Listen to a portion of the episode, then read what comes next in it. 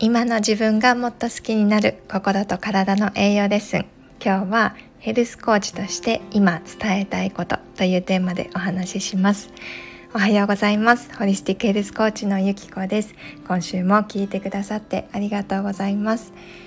えー、これを撮っているのは今日は9月1日なんですが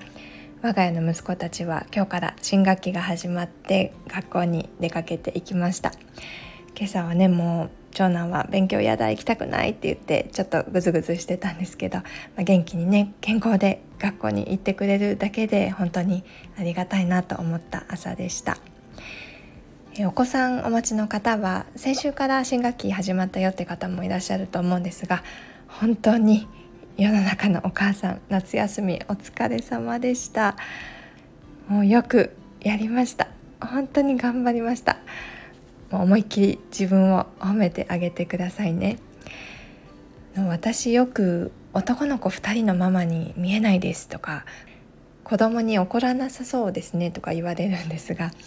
あの確かに私は昔からこうおっとりしているというかあまり感情も表に出さないような消極的な性格でした。でも子供が生まれてからあの自分ってこんなに大きい声出るの？って驚いたりあの感情をねむき出しになることももう日々たくさんあります。人間ですからね誰だってありますよね。でも、まあ、言い過ぎちゃった時はごめんねってちゃんと謝ったりこうして欲しかったとかこうされてお母さん悲しかったんだよって自分の正直な気持ちを伝えるようにはしています。まあ、そんな今度ね私も夏休みは子供とねぶつかってしまったことも何度かあったんですけどやっぱり楽しい思い出がたくさんできてよかったなと思ってますなので今日は久しぶりにちょっと家の中が静かでそわそわしているんですけど、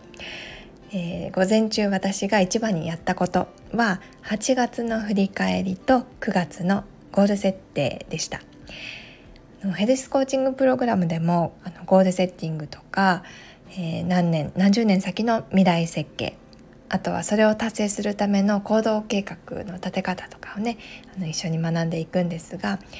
そうやって先のゴールをイメージして描いていくってことももちろん大事なんですが私はさらにそれをね1ヶ月とか 1, 1週間とかって細分化していってその都度見つめ直す時間っていうのを持つようにしています。で毎月これをやるようになって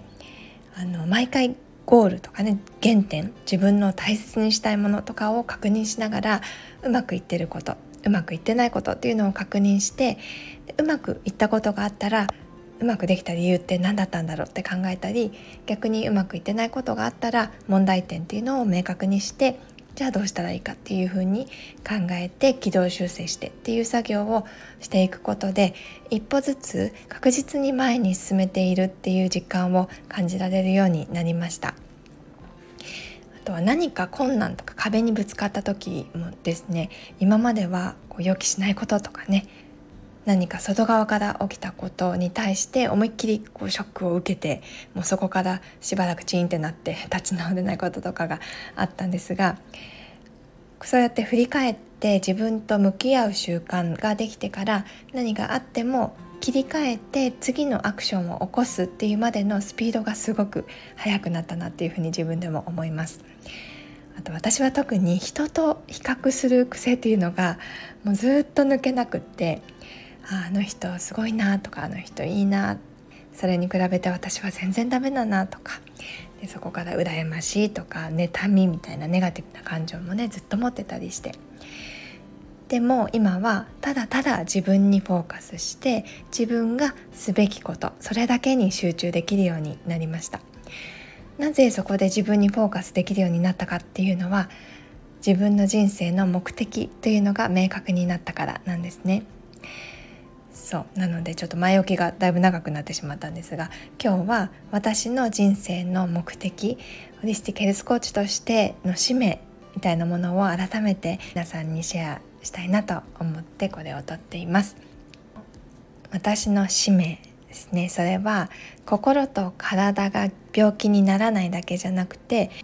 自分が身を置く環境とか社会的な環境に満足して自分の人生を愛してもうワクワク楽しく生きる人を増やすことです。この今のヘルスコーチというお仕事を始めてから病院に行くほどではないんだけどなんだかしんどいとか抱えている悩みとかモヤモヤを身近な友達とか家族には言いづらい。そんな人がたくさんいることを知りました。私もそうだったんですけど多くの人が自分で考えすぎて例えばこうあるべきとか理想の姿とかなんか肩書きとかいろんなこう鎧をつけすぎて苦しくなってしまっている。でそれをこう一個一個鎧を下ろしていってで自分が本当に望むこととかどんな人生を歩みたいか誰と一緒に時間を過ごしたいかどんな感情を味わいながら生きていきたいか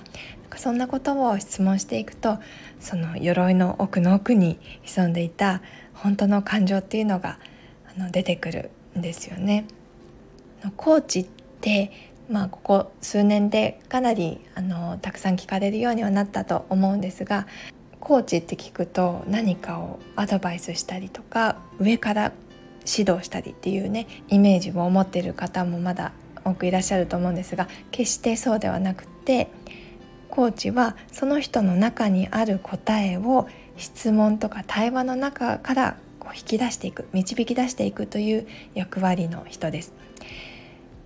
なので私はこのコーチングというものを通して自分をまず知ってまずは自分を大切にしてそうやって満足度の高い人生を送る人が増えればこうね耳を塞ぎたくなるような悲しいニュースとかも減っていくなってあの確信しています。であとはこれは特に日本人に多い傾向だと思うんですけど誰かのためにとか人のために社会のために役に立ちたいって思ってこう自分の身を削って大切なものを犠牲にしたりしている人がたくさんいるなって思っています。でそうするといつかね取り返しのつかないことに後から気づいたりしてしまうんですよね。で私自身も実は子供が生まれて間もなかった頃全く同じことを思っていて自分の存在価値というのを自分で分からなくってとにかくこう認められたいとか何かこう影響を周りに与えることができたら自分の価値というものが認められるんじゃないかってなんかそんな風に思っていてがむしゃらにねなんか身を削ってやっていた時期がありました。でも自分が満たされていない状態で誰かのためって実際無理なんですよね。こうエネルギーが乗らないというかこう空回りしちゃうなのでまずは自分自身が満たされることで周りの人とか全ての命に優しさを向けられるようになってそれがゆくゆくは環境問題とか世界で起きてる社会問題さえも解決できる糸口になるって私は信じています。なので私はコーチングというハードルをもっともっと下げてこうねこうちょっとなんかもやっとしたからコーチと話そうとか気軽にちょっと話聞いてよってあの頼ってもらえるような存在でありたいなって強く思います。私自身が昔なんかこうしんどいこととか自分の悩みっていうのを人に話すっていうのが恥ずかしいことというかこう弱いっていうふうに感じてしまっていてすごく避けてきたことだったからあのそういった言えないっていう気持ちもものすごくわかるんですけどでも自分の言葉で今思っていることとかこうなんとなくこうモヤモヤしていることを口に出すってこれが一番私は大事なことだったり気づきが得られるっていうふうにあの実感しています。なのでこう自分の中だけに秘めておかないで話すことそれこそが本当に強さだなというふうに思います。は、そんなこんなでちょっとまとまらない感じになってしまったんですけど今朝ねそうやって振り返りをしている中で自分の現在地を改めて見つめ直して今の考えを皆さんにシェアしたいなと思ったのでこんなテーマでお話をしてみました。今週も最後まで聞いてくださって本当にありがとうございました。